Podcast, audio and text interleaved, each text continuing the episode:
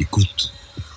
Écoute. Bonjour, j'ai le plaisir aujourd'hui de recevoir Jean-Luc Demenac, euh, professeur émérite à Sciences Po, directeur de recherche aux séries et grand spécialiste de la Chine. Euh, nous sommes au lendemain du 19e congrès du Parti communiste chinois, euh, qui a été présenté comme le sacre euh, de Xi Jinping, qui devient le maître absolu. Il y a même eu des comparaisons en disant qu'il se mettait dans les pas de Mao Tse-tung. Est-ce que Xi Jinping vous paraît réellement, au sortir de ce congrès, comme l'homme fort, sans aucune distance possible de la Chine, et comme, deuxième question, comme du coup l'homme le plus puissant du monde, puisqu'il a la tête de la puissance montante oui, alors d'abord, est-ce que c'est une victoire de Xi Jinping? Oui, mais je vais expliquer ensuite que c'était pas bien difficile euh, et que, en revanche, les vrais problèmes sont pour plus tard. Alors, incontestablement, euh, c'est euh, une victoire, et c'est une victoire dont les révélations actuelles, ou le, tout simplement le travail des chercheurs qui euh, qui font ce qu'ils doivent, faire. Euh, euh, tout cela, cela ce travail-là permet de comprendre l'ampleur, disons, et la joie, l'ampleur de cette victoire et la joie que doit éprouver Xi Jinping, parce que ce que l'on est en train de comprendre, c'est qu'en fait, Xi Jinping était le fils de quelqu'un qui s'appelait Xi Jongsun. Xi Jongsun était l'ennemi juré de Deng Xiaoping. Xi Jong-sun était probablement le seul guerriero qui avait euh, une conception des, droits de l'homme. Et il n'aimait pas euh, assassiner, il n'aimait pas euh, incendier, et, et, Deng Xiaoping, c'était l'exact inverse. Et ils se sont engueulés tout ce que tout ce qu'ils pouvaient, jusque même, surtout et surtout pendant le grand bond en avant, qui avait entraîné une famine terrible, où le le, le dit Xi Jong-un euh, s'est jeté dans la, dans, la, dans, la, dans, la, dans la bagarre pour sauver un peu le maximum de gens, alors que, que Deng Xiaoping laissait filer.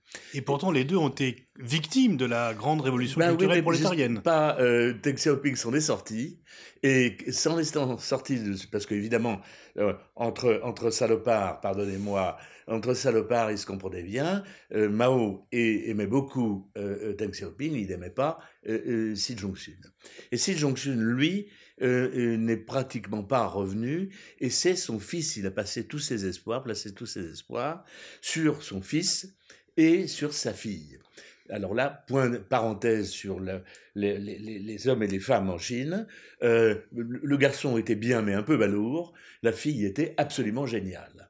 Et elle a, elle a euh, conduit son frère euh, pendant toute sa, tous ses débuts, disons. Mais Deng Xiaoping veillait et il a été barré jusqu'à la fin des années 90. Et dans les années, à la fin des années 90, il s'est allié au gang le plus important en Chine, qui était Shanghai. Et donc, c'est ce qu'il faut comprendre ça, disons, parce que ça vous fait, euh, euh, vous fait comment dire, vous, à ce moment-là, s'éclaircit, disons, euh, la, la, la, la, trajectoire, disons, de Xi Jinping et aussi la joie qu'il a, qu'il a éprouvée, parce que c'était, ça a été terrible ce qu'il a, ce qu'il a subi véritablement. On l'a, on l'a mis dans des endroits pas possibles, enfin véritablement. Il, il était au fin fond des Cévennes, si je puis dire, euh, chinoise. Donc, euh, Xi, Jinping, lui, avec sa sœur, euh, ont établi, ont, construit, disons, un pouvoir tout à fait remarquable qui s'appuie sur Shanghai, et qui s'appuie aussi sur toute une série euh, de, de, de, costauds.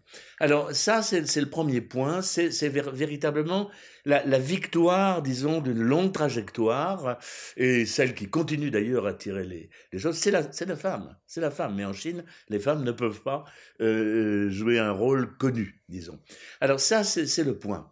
Et vous voyez d'emblée que c'est le, que la euh, la, place de Xi Jinping est largement euh, dépendante de Shanghai et, disons, de la Chine des, euh, côtes. Hein. Shanghai, Canton, ce sont des, des, citadelles, disons, qui sont représentées au comité permanent et au bureau politique maintenant.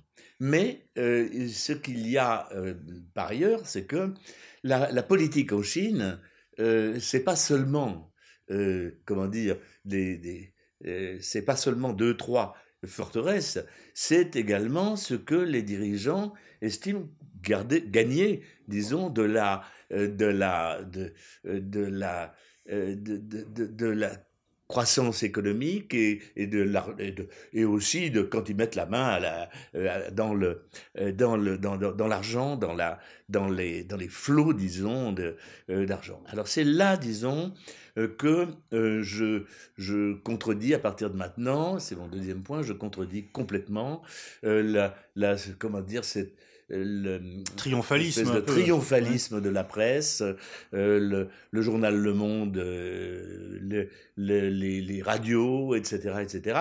La vérité, c'est que tout dépend de là du maintien d'une croissance et c'est-à-dire d'une fourniture régulière euh, de beaucoup beaucoup de sous. Et cette croissance future vous paraît remise en cause? Vous pensez qu'il y a des nuages qui sont au-dessus de l'économie chinoise? Absolument. Ça peut pas durer, c'est clair, et ils le savent.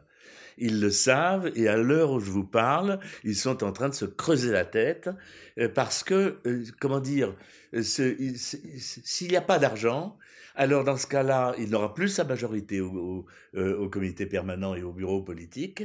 Et s'il n'y a plus d'argent, alors là, les, les, les, gens ne seront pas contents. Alors quelles sont les, les raisons qui viendraient ralentir la croissance chinoise et dans quelle proportion cette croissance serait ralentie? Alors cette, cette croissance, elle est, elle est très fragile parce que les prix ont monté et donc la, la, la, la, puissance exportatrice de la Chine n'est plus aussi euh, euh, brillante qu'elle était, mais c'est aussi et surtout le fait que les gens travaillent moins maintenant, euh, que les, les, les il y a des disputes, qu'il y a des et que le, le, numéro 2 de là, ils ont un extraordinaire financier qui est euh, le j'oublie toujours son nom, qui est un type extraordinaire euh, qui euh, s'appelle euh, Li Keqiang. Li Keqiang n'a qu'une chose contre lui, c'est qu'il est très malade et il faut le, le, on, le, réveille, etc. Et, il, dit comment il faut jouer à la bourse, etc., etc. Les prix montent, les gens veulent moins travailler, là, les, les, les disputes se multiplient entre les, entre les provinces et, et les, entre les provinces, entre euh, les grandes firmes et le pouvoir euh, brillamment euh, maintenu par, le, par Xi Jinping, brillamment je dis, ne pourra pas rester indéfiniment indépendant des grands blocs, des grands blocs, Shanghai par exemple. Comment voulez-vous faire travailler Shanghai et Canton en même temps? Déjà, moi, je me rappelle dans les années 70 avoir assisté à une bataille euh, euh, au, coup de feu, hein, aux batailles, euh, une véritable bataille rangée entre, entre Shanghai et la province voisine. C'est quelque chose qui ne peut pas durer et que les dirigeants vous avouent, et ils le savent. Donc il y a une, une évidence qui va, le taux de croissance même s'il n'y a pas de catastrophe, le taux de croissance va diminuer. Mais dans quelle proportion? Est-ce que, est-ce que ça sera l'éclatement de l'abus spéculatif comme au Japon il y a 25 euh, ans ou Déjà, les dirigeants, quand on parle avec eux, ils reconnaissent, disons, que le, le 6, quelque chose n'a pas de sens. Euh, vraisemblablement, et c'est déjà magnifique, c'est un 5%. C'est déjà bien. Hein Est-ce que ça vous paraît de nature à remettre en cause le, le sorpasso, le, le, fait que la Chine dépasse en termes de PIB l'économie américaine d'ici une ou deux ben, générations? On n'en sait rien. On n'en sait rien. Normalement, non. Euh, sauf que, euh, les, encore une fois, l'accumulation de, de, de, de, la puissance des grands euh, des disputes des grandes, des grandes entreprises, les, les bagarres entre provinces. Euh, un de ces jours, il va y avoir, il va y avoir quelque chose. Dieu merci, ils ont ce, Li Keqiang, ce, ce, euh, numéro 2 du, du, comité permanent, qui est probablement la meilleure assurance, disons, euh, de, pour l'avenir. Euh, je, crois que c'est pas possible parce que aussi les gens travaillent moins, ils veulent plus travailler, et en tout cas ils veulent être mieux payés. Enfin bref, la Chine est en train de passer à une autre définition, si je puis dire, et cette autre définition, à mon avis, ne pourra pas autoriser disons, une, croissance qui dépasserait 1 ou 2 Vous voulez dire en fait que finalement euh, il y a aussi une, enfin une, des citoyens chinois, une société civile chinoise qui se fait entendre et que donc il n'est plus possible de mener euh, à la baguette comme une grande armée de réserve du capitalisme international. Oui. Et je, voudrais recommander à tous ceux qui, nous, qui m'écoutent là, je voudrais leur recommander une, une expérience qui est dans le train, dans le TGV, euh, d'interroger les Chinois qui de plus en plus nombreux visitent la France. Et vous verrez que euh, la différence entre euh, ces gens-là et ce qu'étaient les Chinois il y a, il y a et c'est magnifique d'ailleurs, euh, il y a une vingtaine d'années et, maintenant extraordinaire. Bah, il y a 20 ans, ils ne venaient pas en France déjà. D'une part, hum. et d'autre part, que quand ils venaient, et je pense là, parce que, parce que j'avais rencontré quelqu'un qui est maintenant au comité permanent et qui, a été, qui est francophone, qui est Wang Runing, et j'avais rencontré Wang Runing, et, Wang Runing était comme ça, il n'osait pas donner son avis sur telle ou telle chose. Ils sont tous euh, déchaînés, euh, ils ont des opinions sur, et d'ailleurs en général assez bien vues, hein, euh, sur la France, là vous êtes formidable, là vous êtes vraiment nul, vous vous en sortirez pas, etc., etc. La Chine est en train de changer, et je, et je crois inévitable que donc, eh bien, elle aille moins vite, est-ce que vous pensez donc qu'il y a une société civile et que les images que, l'on voit quand même très fréquemment dans la presse d'un peuple opprimé, sans aucun espace de liberté, euh, comment feriez-vous euh, l'analyse du degré d'autonomie des citoyens chinois dans un système communiste? C'est une, très bonne question et, très, et très difficile. Ce qui est sûr, c'est que les gens ne travaillent plus pour, n'importe quoi. Ce qui est sûr, c'est que euh, ils sont souvent, euh, euh, disons, ils s'agitent contre leurs dirigeants. ce qui est sûr, c'est qu'ils pensent le plus grand mal de, leur, de leurs dirigeants politiques. Jusqu'où ça peut aller, ça dépend beaucoup des possibilités. Il y a eu près de Canton, il y a une dizaine d'années, des, véritablement des, révoltes. Pour l'instant, non. Et c'est plus, plus je pense que ce qui va être le plus important, euh, c'est qu'ils vont travailler moins, ils vont demander plus d'argent, et euh, ben voilà, ils vont coûter plus cher. Mmh. Il y a une vingtaine d'années, on avait eu un entretien ensemble pour la revue l'Iris. Vous mettiez en avant les risques peut-être pas de sécession, mais d'éclatement, la difficile cohabitation entre les zones côtières euh, opulentes et euh, la, partie continentale. Euh, depuis régulièrement, les mmh. dirigeants chinois mmh. disent publiquement également que leur inquiétude, c'est le taux de différence de croissance mmh. entre ces, ces deux Chines. Est-ce que cela vous paraît toujours un problème majeur et est-ce qu'il y aurait des risques d'éclatement ou de sécession? ça reste un problème mais ce problème me paraît pas me paraît avoir été en partie disons conjuré euh, parce que tout simplement ben voilà l'industrialisation a porté ses fruits parce que la, les gens achètent parce qu'il y a des euh, des grands magasins parce que donc je crois que c'est là c'est à mettre euh, cette espèce de d'intégration progressive de la Chine de l'intérieur euh, à l'économie euh, chinoise en général est à mettre à l'actif, disons, du, du régime. En revanche, d'un autre côté, c'est toute la population qui maintenant, comment dire, a de plus en plus son opinion et a ses problèmes. Quels sont ces problèmes-là?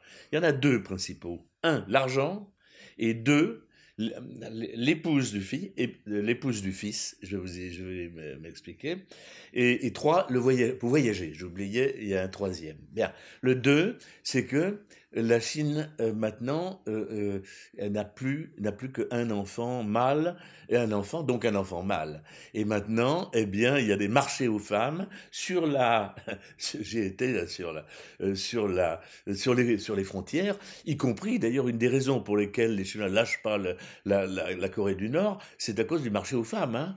Elles sont bonnes, elles, les préfèrent aux vietnamiennes, etc., etc. Ce sont des choses qui se disent là-bas, hein, vraiment. Donc quand même, ça ferait une catastrophe. Euh, euh, bon, donc, euh, et, le, premier point, c'est ça. L'argent, la, la, la, la, la fille, la, la femme du, l'épouse du fils, et troisièmement, voyager. Et pour voyager, il faut de l'argent, et voire même arriver à caser un membre de la famille aux États-Unis. C'est ça que l'on veut. C'est là qu'on voit que quand même, il reste à faire beaucoup. La, comment dire, cette, ce, goût pour les États-Unis, cette folie des États-Unis montre bien la limite, disons, des, des, succès, parce que il n'y a pas à, douter que si on donnait à, sur, à 100 Chinois la possibilité d'aller aux États-Unis, 98,9 ou 99,9 iraient, évidemment. Qu'est-ce qui les fascine aux États-Unis? C'est alors que la Chine n'est plus le pays sous-développé qu'elle fut La paix du voisinage. Euh, il n'y a pas le comité du parti. Le comité du parti n'a rien de communiste, mais il vous surveille. Voilà. Euh, il n'y a pas de euh, là-bas. Vous êtes libre. vous êtes, vous pouvez et vous pouvez faire votre petite Chine. C'est ça qui est extraordinaire. Aller aux États-Unis, c'est pas devenir seulement américain, c'est devenir chinois aux États-Unis. Voyez, c'est-à-dire finalement d'être encore mieux chinois qu'en Chine voyez mmh. Et ça, c'est fondamental. Mais donc, à vous écouter, il y a quand même beaucoup de, nuages qui s'amoncellent au-dessus euh, de la tête euh, de la Chine et de ses dirigeants. Et, donc, est-ce que vous iriez jusqu'à remettre en cause le scénario euh, accepté généralement en disant que la question n'est pas de savoir si la Chine dépassera les États-Unis, c'est de savoir quand est-ce qu'elle le fera? Est-ce que ce dépassement vous paraît remis en cause? Je, je, crois qu'on n'en sait rien. Et il y a en tout cas la la menace, en tout cas les dirigeants chinois sont extraordinairement attentifs. Eux savent la vérité. Et ils savent que la catastrophe n'est pas loin, mais c'est pas certain et on ne sait pas quand.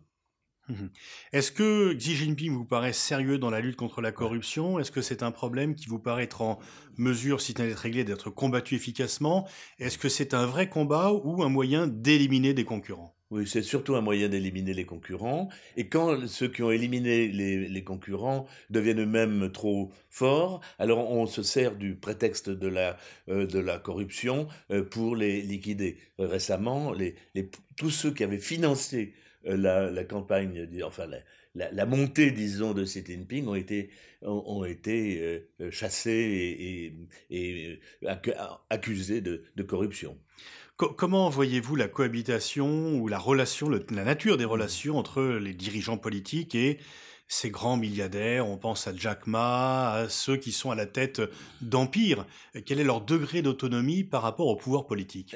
Euh, les, mondes politiques et économiques, à, la base et au milieu, sont extraordinairement euh, combinés, disons.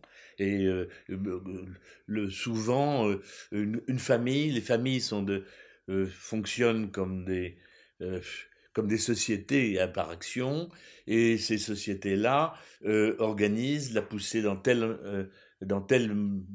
partie de l'économie, et d'autre part, le, les, combinaisons politiques. Ces, relations sont des relations d'abord par famille, les familles, euh, ensuite par famille sociale, et ensuite par origine géographique, et enfin par, alors là pour ceux qui sont vraiment très hauts, alors euh, il y a ceux qui sont proches de Xi Jinping, il y a ceux qui sont, ils sont, il y a des véritables petits partis à la vérité. Hein.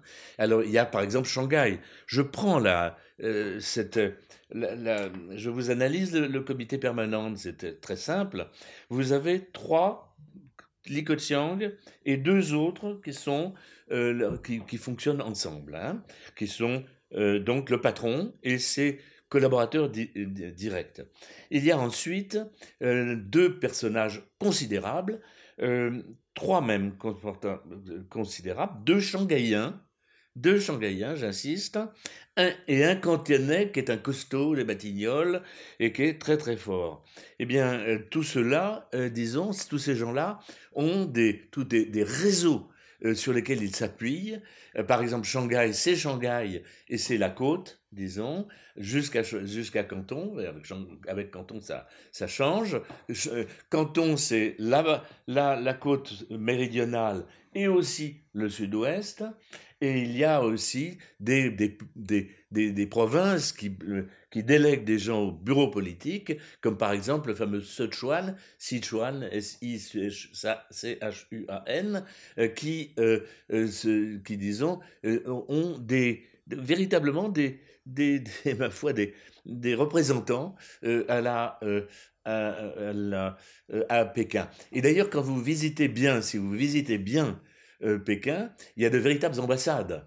Vous avez des ambassades, des, des outre, c'est pas seulement euh, leur représentation officielle, mais vous avez des ambassades politiques des grandes provinces, plus des ambassades des gros morceaux, des grandes, euh, des grandes sociétés ou des grandes euh, ou des grandes entreprises sont également là. Et, tout ça, c'est un monde qui, qui, gravite et qui est très chaud, disons. Mmh est-ce que Xi Jinping s'est fait le chantre de la globalisation euh, à Davos euh, La Chine passe pour le bon élève de la lutte contre le réchauffement climatique. Est-ce que euh, tout ceci vous paraît de l'affichage ou est-ce qu'il y a une réalité? Ce qu'ils veulent faire maintenant, c'est créer un espace, un espace extrême oriental qu'ils domineront. Ça, c'est clair. Hein. Et cet espace implique la construction de cet espace implique l'affaissement de l'influence japonaise, euh, implique que là, il vise en fait beaucoup la Corée du Sud. Hein. Corée du Sud, ça est actuellement dans, les, euh, dans la vision, dans la visée. Plus, la Corée du Sud a des meilleures relations avec la Chine qu'avec le Japon. Oui, voilà. Mm. Et la, la Corée du Nord est finalement le pays, enfin bon, il y a, y a, le, y a le Vietnam, euh, avec lequel la Chine a le plus de difficultés. Je pense que mm. euh, les gens les, sérieux, disons, les analystes sérieux le savent. Et puis alors ceux ceux qui vraiment résistent, résistent, qui ont un culot d'enfer, c'est les Vietnamiens. Ils sont extraordinaires. Écoutez, mais ils sont extraordinaires. Savez-vous une chose, simplement pour montrer que tous les Chinois le savent, mais les, étrangers ne le savent pas. Il y a les, hôpitaux psychiatriques de la Chine du Sud sont remplis de gens qui ont été, qui sont rendus fous par euh, les, les, les, combats qui avaient eu lieu dans les années 90, 80 et 90. Et là, ils, ils vous disent, moi j'ai été comme ça, j'ai visité là, et ils me disent, mais vous savez, les, Vietnamiens, mais c'est, mais c'est incroyable comment ils se battent, comment ils se battent. Donc eux, ils ont peur de rien. Il y avait une réunion récemment très, de plus haut niveau, etc., sur la définition de la, de la frontière, etc. Ils sont partis, ils ont dit on en a marre. Non, non, ça nous intéresse pas.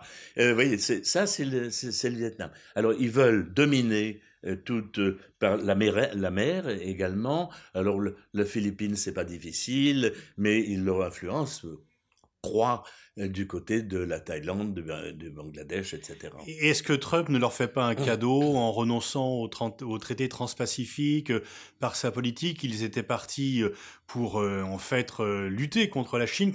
quelle est votre analyse des relations bilatérales Pékin-Washington? Oui, moi je ne sais pas s'il y a, il y a de, une politique américaine. C'est quand même incroyable, hein, parce qu'ils ont ils ont essayé, ils donnent l'impression d'avoir essayé un petit peu toutes les politiques. Et, euh, finalement, chaque fois, la, Chine, à chaque phase, disons, euh, la Chine a, euh, de chaque phase, la Chine a profité pour se donner plus d'importance.